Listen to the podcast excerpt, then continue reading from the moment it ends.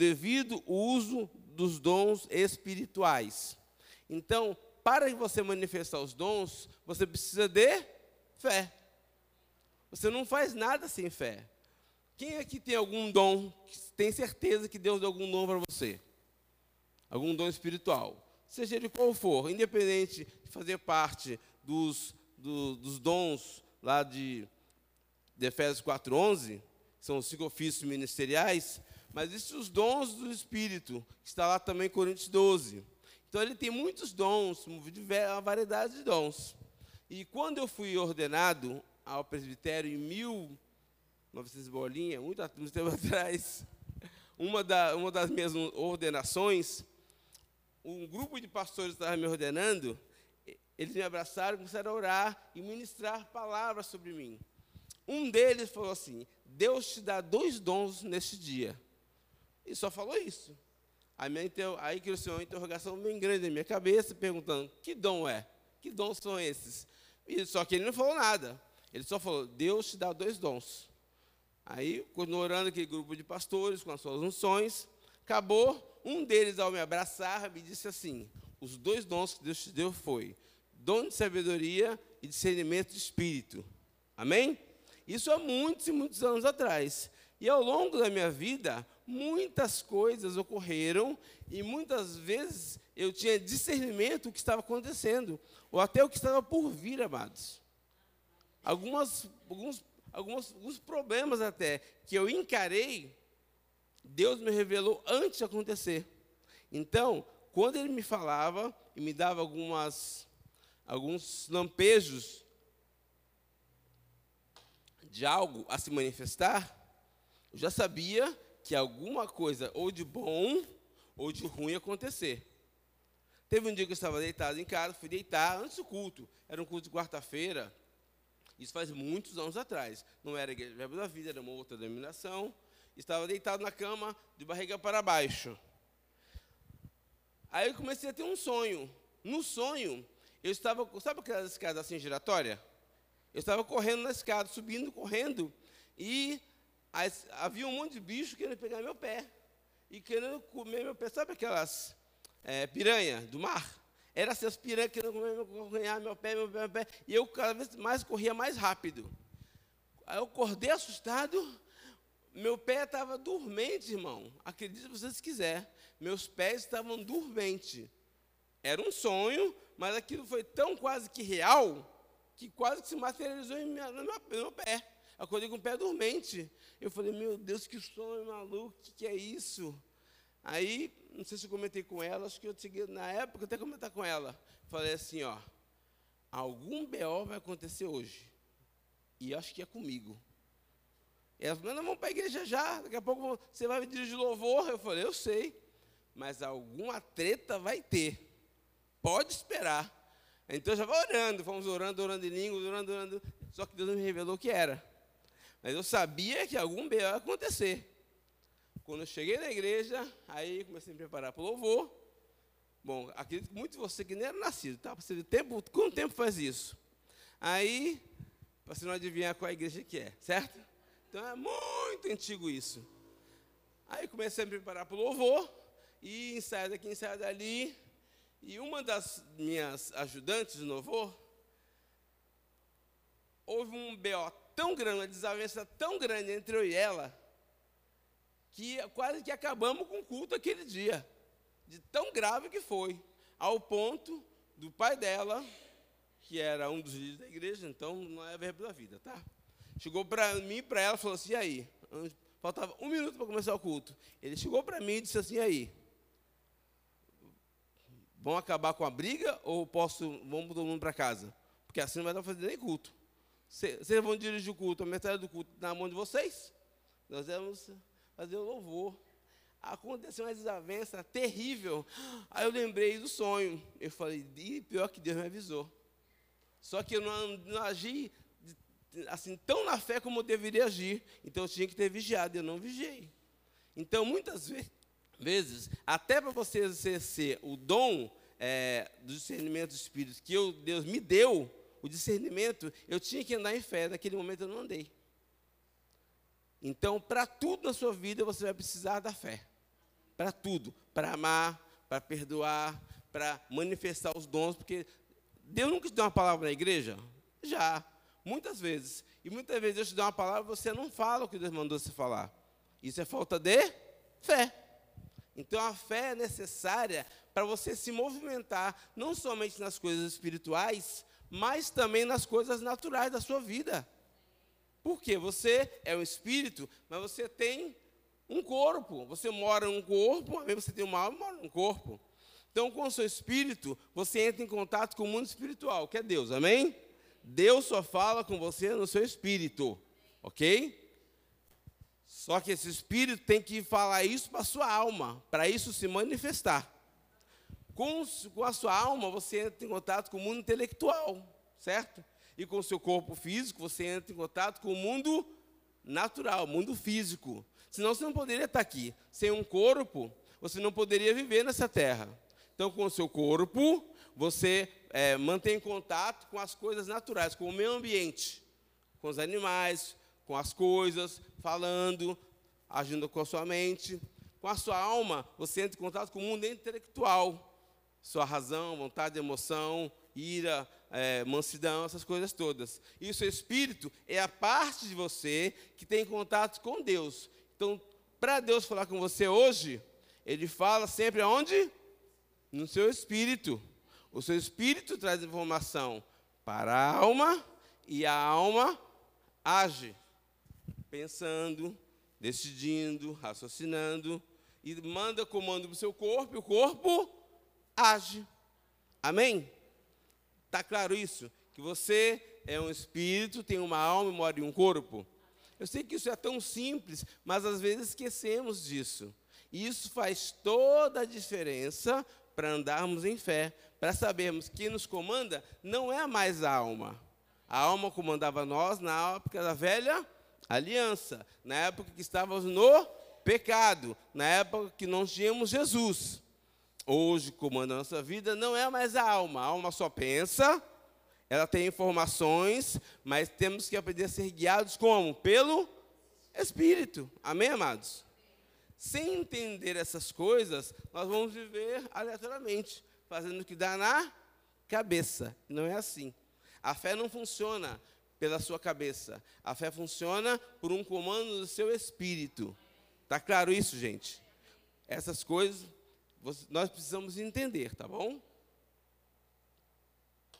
Então, aqui em Romanos 12, 3, as Escrituras nos informam que Deus nos deu uma medida de fé. Então, diga: Todos nós temos fé. Aqui diz o tamanho da fé que Deus nos deu? Não. Em alguma parte da Bíblia você encontrou um, um, versículo que fala o tamanho da fé que Deus deu para o homem quando ele nasce novo? Também não, não existe. Tá bom? Então, Deus nos deu uma medida de fé igual para todos. E essa fé, obviamente, não foi uma fé grande que ele nos deu nos deu uma medida de fé. E é nossa responsabilidade fazer o quê? A fé crescer. É nossa responsabilidade fazer a fé funcionar. É nossa responsabilidade fazer a fé ficar forte. Se tem uma fé forte, então tem uma fé também fraca.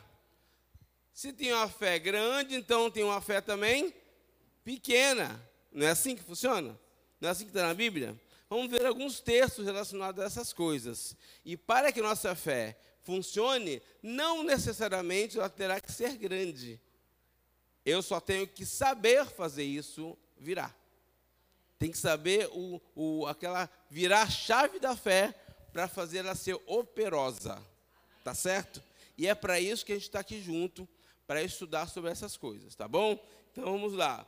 Em Mateus 17, 20, Abra sua Bíblia aí, Mateus 17, 20.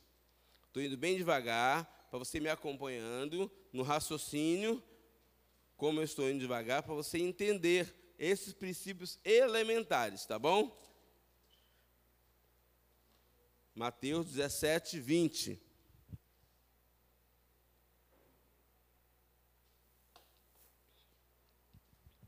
Todos encontraram?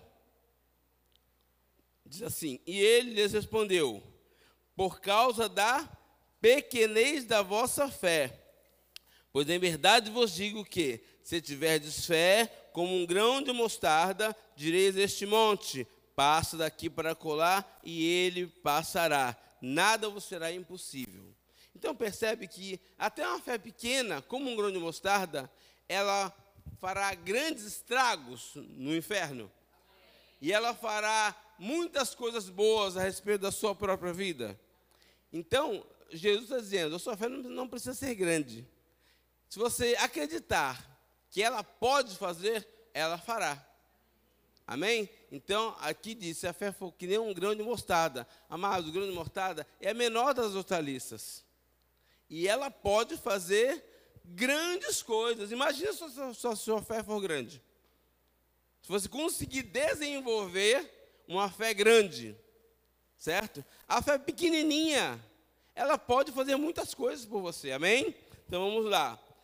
Uma fé pequena é uma fé que ela pode ser uma fé pequena, mas forte. Não necessariamente se vai ser uma fé fraca porque ela é pequena. Você só tem que saber manusear a fé. É para isso que a gente está aqui, amém? Lucas agora, abra Lucas 17, 3. Mateus, Marcos, Lucas. Lucas 17, 3.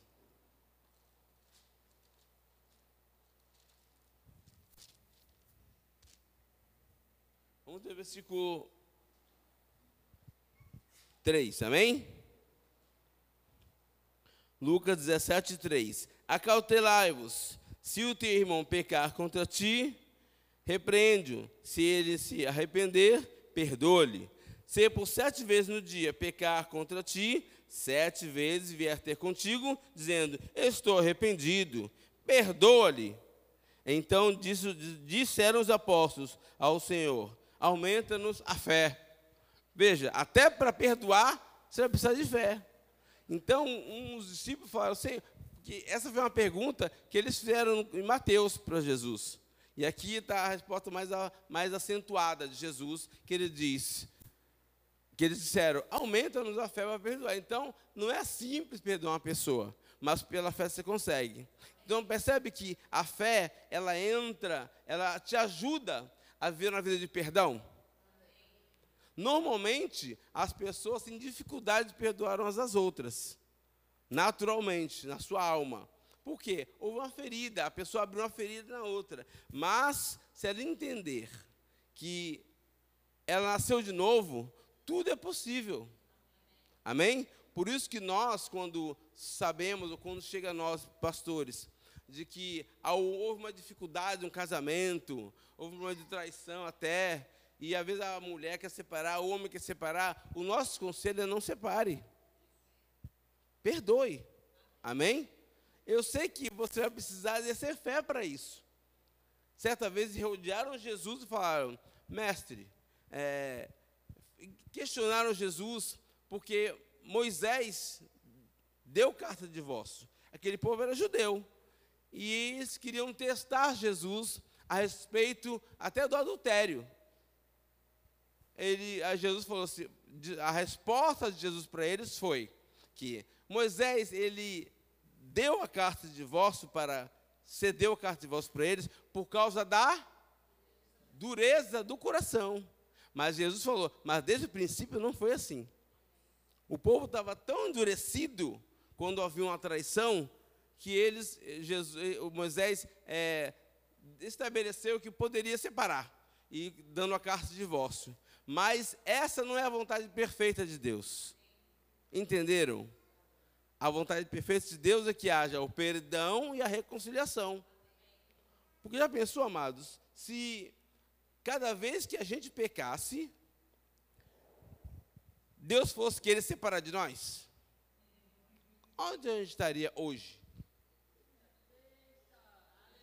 Pense bem.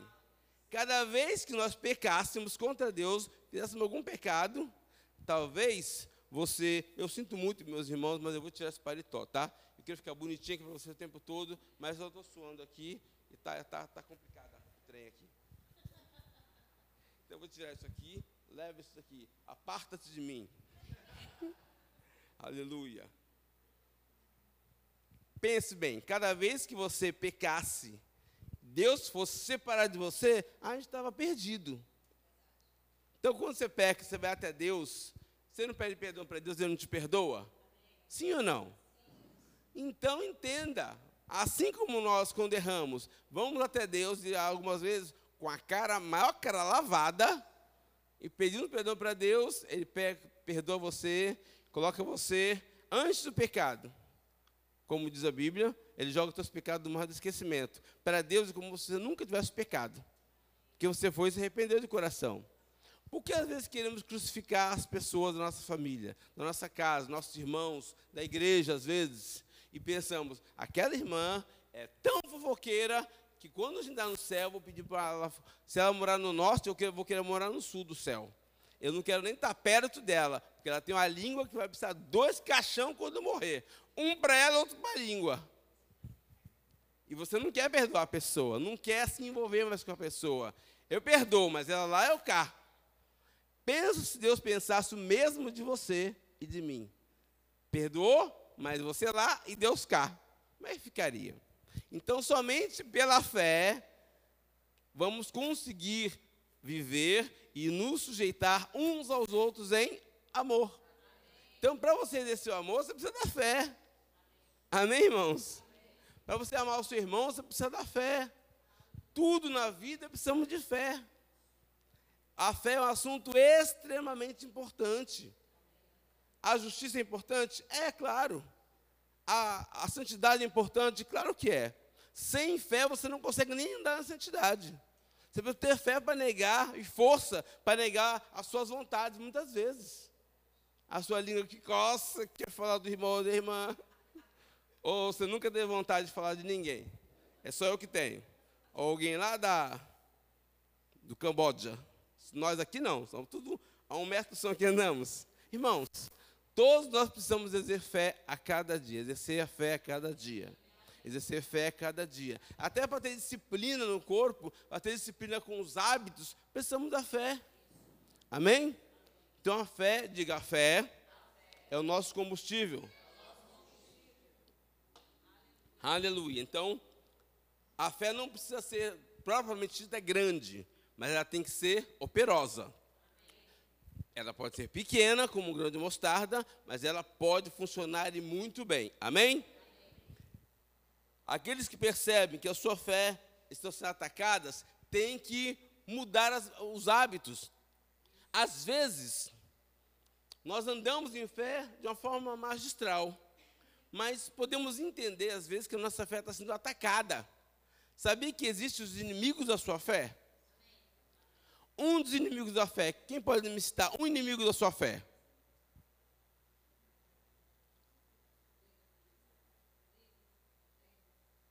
Brigas, contendas, mas me refiro assim a você mesmo.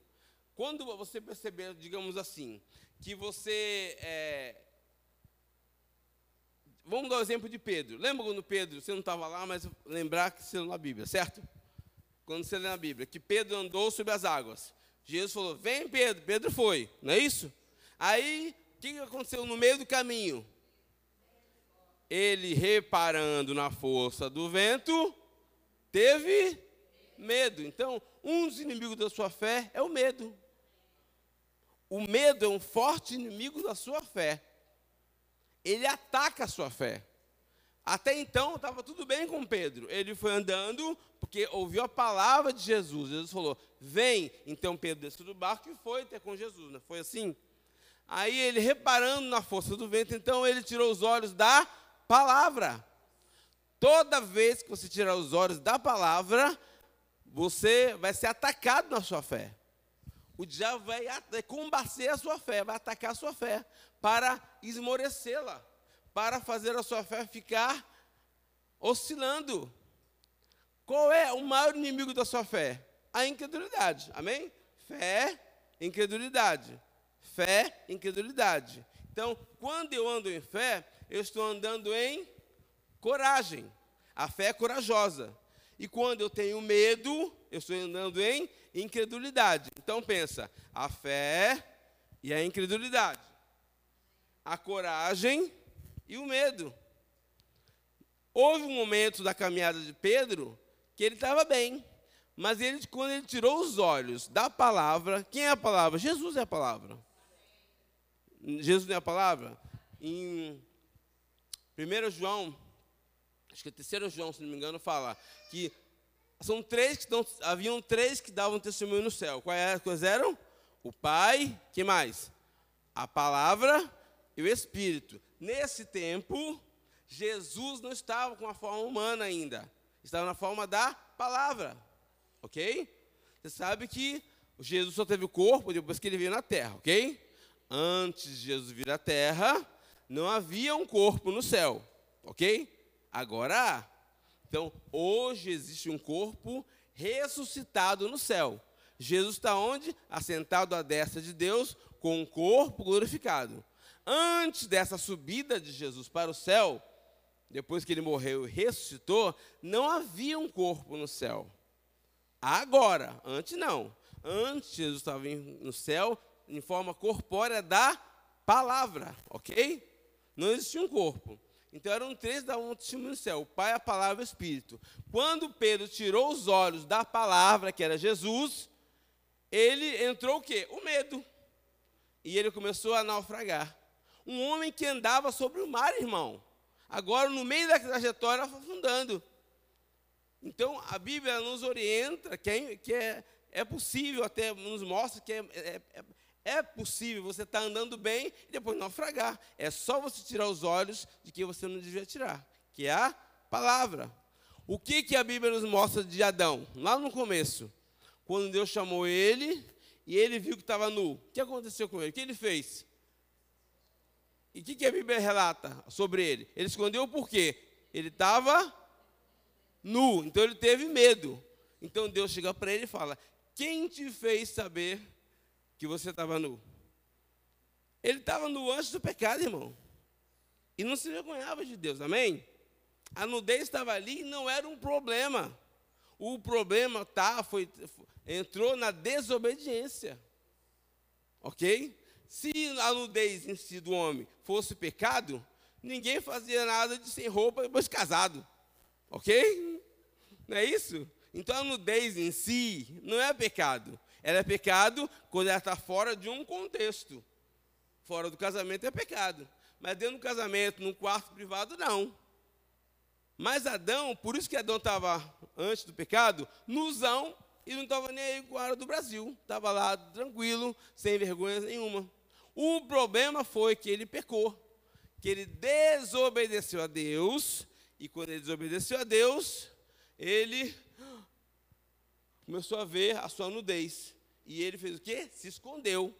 Teve medo. Então ele falou: Eu tive medo, Senhor. Ele falou: Ah, você teve medo? Danadinho, porque você pecou. E o pecado gera o medo. E o medo você não consegue andar em fé. Está entendendo? Por que uma pessoa, quando peca, ela fica desconcertada, não quer mais vir para a igreja, não quer ir para a casa do pastor, não quer falar com os irmãos. Por quê? Aquele pecado gera vergonha. E a vergonha traz um medo, assim, de estar perto de Deus. Mas, amados, somente você entendendo o que é a fé, quando você errar, corre para Deus. O melhor lugar é Deus. O melhor lugar é a igreja. A igreja, amados, é um lugar de refúgio. Essa é a verdade. Não adianta você se afastar de Deus por causa do pecado, não vir mais na igreja, ficar uns dois, três meses sem congregar, porque você se sente sujo ou suja. Não funciona assim. Você tem que vir para a igreja, porque é ali que você vai encontrar a restauração, o perdão. Amém? Você vai encontrar Deus ali. E, amados, Davi, quando pecou, Deus chamou ele e falou: assim, camarada, sim, vem cá. Você fez o que não devia fazer, certo? Qual foi o pecado de Davi lá naquele contexto que eu estou falando aqui agora? Não vou nem pegar aqui o exemplo para não demorar muito, tá? Davi havia eh, levantado o censo duas vezes. A primeira vez era normal, a segunda vez ele pecou. Porque Deus não mandou ele levantar o censo a segunda vez. Aquilo vai descer o seu coração.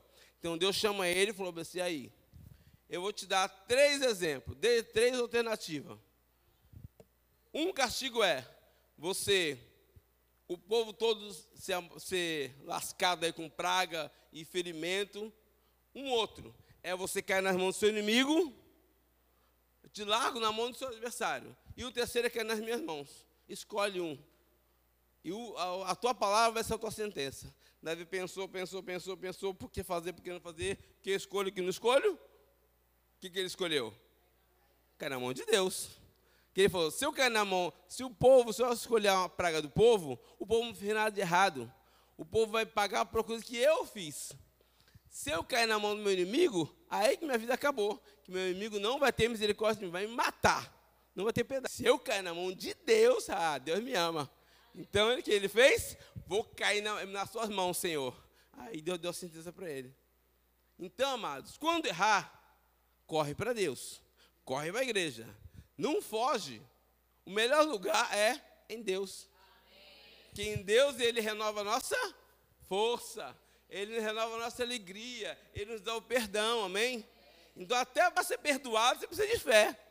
Tem que ter fé que Ele vai se perdoar. Senão você vai acabar fugindo de Deus, não vai adiantar nada a sua vida. Tá bom? Deu para entender até aqui? Os pensamentos foram claros? Alguma dúvida? Não, né? Continuando. Então vamos lá. A sua fé quando ela é atacada, ela deve imediatamente reagir. Então reaja quando a sua fé for atacada, seja por medo, seja por depressão. Às vezes, às vezes as mães elas se preocupam muito. Ai, meu filho, minha filha, que vai ser? A preocupação é tão grande que entra ansiedade. Aí entra doença, dói aqui, dói acolá, dói tudo por causa dos filhos. Como se Deus não soubesse cuidar do seu filho. Certo?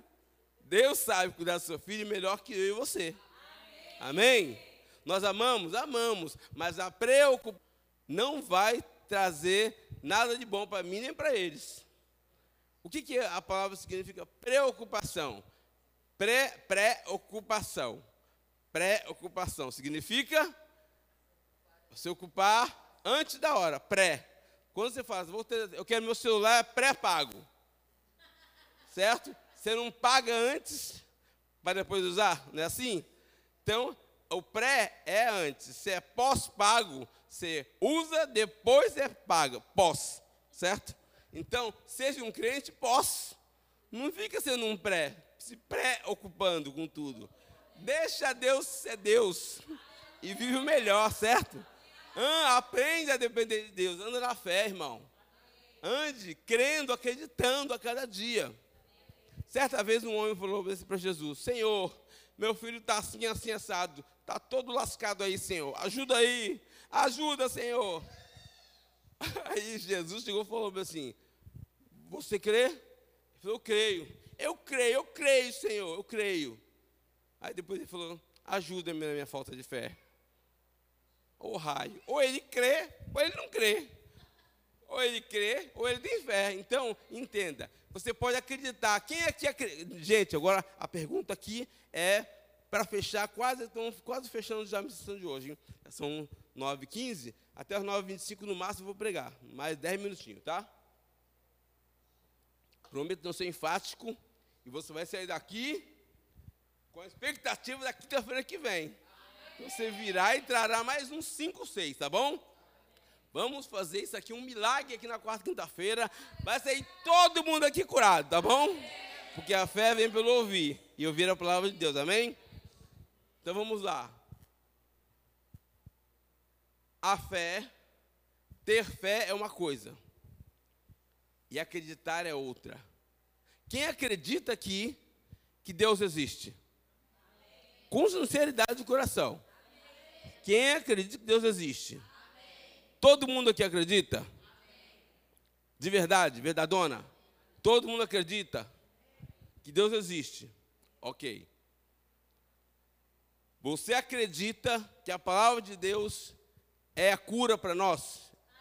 Está escrito lá, 1 Pedro 2,24, que ele carregou nossos, nossos pecados no madeiro e nós, pisaduras de Jesus fomos sarados. Você acredita nisso? Você crê mesmo?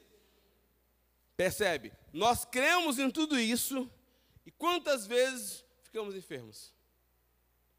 Então, esse acreditar, muitas vezes não funciona para me curar. Se é que funcionasse, ninguém aqui ficava doente, irmão. Aquilo me falou, eu creio, Senhor, eu creio, mas ajuda-me na minha falta de fé. Aí a cabeça dá um nó. Se crê, vai ficar curado? Nem sempre. Você sabe que Deus existe, sabe que Ele te cura, mas você não fica doente? Eu já fiquei doente várias vezes.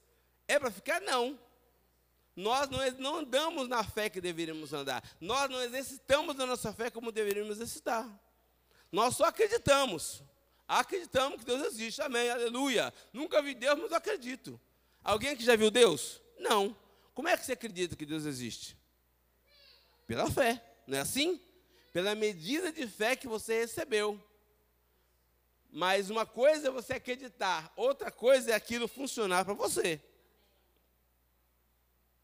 Eu quero nessa, nessas quintas-feiras, amados, ajudar a você a despertar, despertar o desejo de fazer a sua fé, mesmo que seja pequena, funcionar. Deixar de ser fraca e ser forte. Deixar de ser pequena e ser grande. Ser uma fé operosa para te ajudar em tudo. Amados, eu e Ana Lúcia, nós declaramos e confessamos a palavra praticamente quase que todos os dias, salvo um de outro que pudesse alguma coisa, tem que viajar de madrugada, mas no dia a dia, a gente conversa a palavra direto, direto, direto.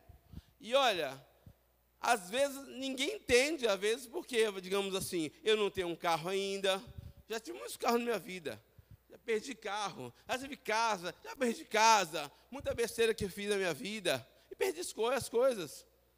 Então, amados, por que, que eu não tenho um carro hoje? É hora que eu confesso a palavra todo dia.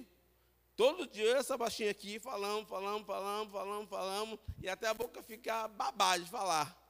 E as coisas, mas a gente não desiste. A gente não desiste. A fé não pode desistir. Certo? Se você desistir na sua fé, você vai ser vencido. A sua fé vai começar a ficar de fé, vai começar a ser incrédulo. Então a fé vai ser bombardeada. E nós confessamos a palavra direto em casa. E muitas vezes eu saí de casa com dor, cheguei aqui sem dor. Quantas vezes? Quantas e quantas vezes eu subi nesse púlpito aqui para pregar com dor e depois cadê a dor? No hora da menstruação, cadê a dor? Agora, exatamente, eu não tenho dor alguma. Nenhuma. Eu sei que não posso ficar pregando aqui até amanhã, depois da manhã, para ficar sem dor. Eu sei que não posso. Mas, às vezes, quando chega em casa, aí, aí, aí a Inê falou assim, fala para mim assim, ué, cadê a, a unção? Falei, ficou na igreja. A unção era só na administração, agora eu estou normal, natural. E no natural, você é atacado também. Então você tem que fazer o quê? Manter a sua confissão. Mantenha a sua confissão de fé dizendo sempre: Eu sou curado, eu sou curado, eu sou curado. As circunstâncias, os sintomas não são verdadeiros. Isso é uma mentira de Satanás. Porque se a Bíblia diz que ele já levou, já levou. Que você é curado, você é curado. Amém? Então vamos lá. Provérbios 24, 10 diz assim: Se no dia da angústia a sua força for pouca, a sua fé, se no dia da angústia se te mostrares fraco no dia da angústia, a sua fé é pequena ou pouca, dependendo da sua versão. Se no dia, então o dia da angústia chega, irmão, para qualquer um. Mas se você, se no dia da angústia aí, se a tua fé, se você se mostrar fraco, não é nem que você está fraco, é você se mostrar fraco. Então, às vezes, por dentro, você quer falar alguma coisa, mas se você verbalizar, aquilo acontece. É assim que funciona. Por quê? A Bíblia diz em Provérbios 18, 21 que a vida e a morte está onde? No poder da sua língua. Diga, língua. Onde está a língua? Na sua boca. A Bíblia diz, Provérbios 18, 21. A vida e a morte estão no poder da sua língua. Aquele que bem a utiliza come do seu fruto. Então aquilo que você fala, acontece, irmão. A tua, a tua boca ela vai construir ou destruir. Amém ou não amém? Amém. Muitas vezes você não está com vontade de dizer, ai meu bem, eu te amo. Mas você sabe que eu te amo, falando para quê? Já estou casado há 30, 43 anos. Eu e Inês estamos casados e falei, era falar, 41. Eu sou casado com a Eni há 41 anos. É que casei, eu tinha dois anos de idade, tá, gente? Era bebê. Quando casei. Brincadeirinha. Você acha que a quantas vezes durante o nosso casamento ela falou assim, meu bem, você vai dizer que me ama? Ela falou, já sabe. Mas eu quero ouvir, tá bom, te amo. Quantas vezes você fala isso, que eu te amo, eu te amo, eu te amo, você pode falar assim, ah, mas quando eu estava namorando, quando eu ia sair escondido de casa para namorar, chegava, ai meu amor, te amo, te amo. Era aquele fogo. Aí depois que passa 10 anos, 20 anos, 30 anos, 40 anos, por que não vai falar mais? Talvez essa é a hora que você tem que falar para você entender que o amor está ali ainda. Amém? É um exercício. Tem maridos, às vezes, amados. Fala dos maridos, que o marido é mais, como eu posso dizer? Mais legal, parabéns, pastor. Marido é mais legal. Às vezes, os maridos é um pouco mais displicentes que as esposas. E eles deixam de falar, ai meu bem, te amo. Só porque não está como estava com 18, com 15, aquele violão, agora ficou um teclado. Vai ter que falar do mesmo jeito. Então é hora de exercer a fé, irmão. Exerça a fé. Não é porque quando casou era um violão, agora um teclado, uma bateria, tá maiorzinha, que não vai falar mais, irmão. A Aninha continua do mesmo jeito. Quando casou com, com né, nós éramos novinhos, tá do mesmo jeito, não rodou nada. Eu estou mais fortinho porque ela me cuidou bem de mim, certo? Então eu fiquei mais fortinho e mais na fé, tá bom? Então, mas é necessário num casamento exercer fé até para isso, irmãos até para o seu coração, a cabeça, ouvir que você ama. Porque se você não falar para ela, o diabo vai querer botar na sua cabeça um monte de besteira, como botou ao longo dos anos na minha cabeça também. Amados, fale para sua esposa sempre: Eu te amo, meu bem. Você é tão linda, você é colhida para os meus olhos. Tem que falar, irmão. Tem que exercer fé para isso. Se não está sentindo, fala. E outra, quem diz que o amor é um sentimento? Onde é que está na Bíblia que o amor é um sentimento? O amor não é um sentimento. O amor é uma decisão. O que está escrito em João 3,16? Porque que Deus, seu Filho unigênito, porque Deus amou o mundo de tal maneira que Deus, Filho unigênito, para que todo aquele que nele crê não pereça, mas tenha vida eterna. Amém? Então Deus decidiu dar. O amor é uma decisão de dar. Então, você tem que decidir falar, decidir fazer o melhor. Você não vive com a mulher ali? Você não, mulher, você não vive com o homem ali? Então, faça algo de melhor, faça que você é um lugar bom. Eu e a Aninha rimos o dia inteiro quando estamos em casa. E às vezes quando eu viajo, ela fala, ah, bem, hoje em dia foi tão triste, não tinha ninguém para dar risada. Talvez você pense, esse dois deve rir porque deve ser, ó, riquérrimos, milionários. Amados, o fato de nós rirmos em casa independe de ter dinheiro ou não ter dinheiro. Independe até de estar com boa saúde ou não estar com boa saúde. É uma decisão de viver bem. E somente pela fé. Amados, eu estou quase falando como Paulo, aprendendo a viver contente em toda a situação. Tanto ser honrado como humilhado, tanto com dinheiro ou sem dinheiro, não importa. É a. A, a fé é uma decisão. Quando você decidir viver o melhor, você não vai precisar ter um carro luxuoso para estar sorrindo. Ainda bem que você me conhece, eu sou uma risada para todo mundo. Eu sou feliz com o que tenho, amém? E vamos ficar mais felizes ainda se tiver mais dinheiro, mas o dinheiro não vai fazer minha felicidade. A minha felicidade está em eu saber que tem o Deus, ele tem eu e acabou. Amém?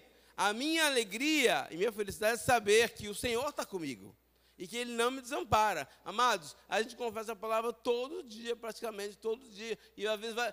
Ó, hoje, hoje de manhã, foi de manhã uma parte, na hora do almoço foi outra parte. Aí eu falei para ela, agora aparta-te de mim que eu vou ficar somente sozinho, que eu tenho que ficar com o Senhor. Por causa da administração. Não que eu não precisasse um, é, orar e me estudar para pregar, não é isso. Mas eu queria ficar isolado, ouvindo, sentindo o meu próprio espírito. Vocês entendem? Mas se porventura acontecer, eu trabalhar o dia inteiro, eu vou pregar aqui à noite do mesmo jeito que estou pregando agora. Mas já que eu tenho a oportunidade, não estou indo no emprego registrado, eu vou fazendo o melhor que eu posso. Certo? Então, eu me dou o melhor que eu posso para o reino. E é isso que você tem que fazer. Então, venha nas quintas-feiras, venha, amados, a sua fé vai ser outra. Você vai operar ela de uma forma sobrenatural depois da, no final da quarta quinta-feira. Isso eu lhe garanto, porque a palavra de Deus, ela nunca volta vazia. Ela vai fazer você ser um gigante na fé. Amém? Você fará coisas extraordinárias, como está em Atos 19, 11, que diz: E Deus, pelas mãos de Paulo, fazia milagres extraordinários. Você vai começar a dizer, e Deus, pelas, aí você vai falar o seu nome, pelas mãos de fulano de tal, fará milagres extraordinários. Amado, que eu já declarei esse versículo na minha vida, e continuo declarando, e eu vou falando a cada dia, que uma hora vai explodir coisas estrondosas, e o inferno vai ser saqueado, irmãos. Você está aqui para saquear o inferno e encher essa igreja. O que estamos fazendo com a nossa fé? A nossa fé tem que funcionar para trazer almas para a igreja. Tenha coragem. Coloca num quadro, amada, a nossa confissão, amém? Vamos encerrar essa noite fazendo uma grande confissão de fé. E isso eu declaro em casa todos os dias. Teve um período da minha vida que eu falava isso três vezes por dia. Aqui está um livro que eu tenho, assim, como um livro de cabeceira. É indicado também pelo Verbo da Vida. É do Charles Capps. Esse livro é O Poder Criativo de Deus para a Cura. Vamos fazer essa confissão aqui? Amém? Vamos lá juntos, todos nós juntos? Amém? Jesus é o Senhor da minha vida. A doença e a enfermidade não têm poder sobre mim. Sou perdoado e livre do pecado e da culpa. Estou morto para o pecado e vivo para a justiça. Pai celestial, através da tua palavra, tu transferiste a tua vida a mim. Essa vida restaura meu corpo cada vez que eu respiro e a cada palavra que eu digo. O próximo. Aquilo que Deus não plantou em mim é dissolvido e desarraigado do meu corpo, em nome de Jesus. 1 Pedro 2,24 está enxertado em cada fibra do meu ser. Estou vivo com a vida de Deus. O quarto, Pai, a tua palavra se tornou parte de mim. Ela está fluindo na minha corrente sanguínea. Ela flui para cada célula do meu corpo, restaurando e transformando o meu corpo. A tua palavra se tornou carne, pois tu enviaste a tua palavra e me curaste. Aleluia! Pensa você falando isso três vezes ao dia. Só que aqui eu coloquei só quatro tópicos, são 43. A cada dia eu e ela, esses dois anos, conversávamos essa palavra. De manhã, de tarde, de noite, de manhã, de tarde, de noite, de manhã, de tarde, de noite. Amados, a, a palavra tem que convencer você. Você tem que estar tão cheio da palavra, tão enxertado da palavra, que você não liga mais para a dor. Ela passa. Não coloca foco, não coloca sua atenção na, na doença ela vai acabar te consumindo. Mas eu sei que você está aqui hoje para aprender essa, esse estilo de vida e mudar de vida. Amém? Você crê nisso? Amém? Então, a cada culto, vamos confessar pelo menos quatro tópicos. Amém? Desse livro para nos abastecermos, para fazer a nossa fé ficar operosa e fazer ela mudar a história da nossa vida. Amém, amados?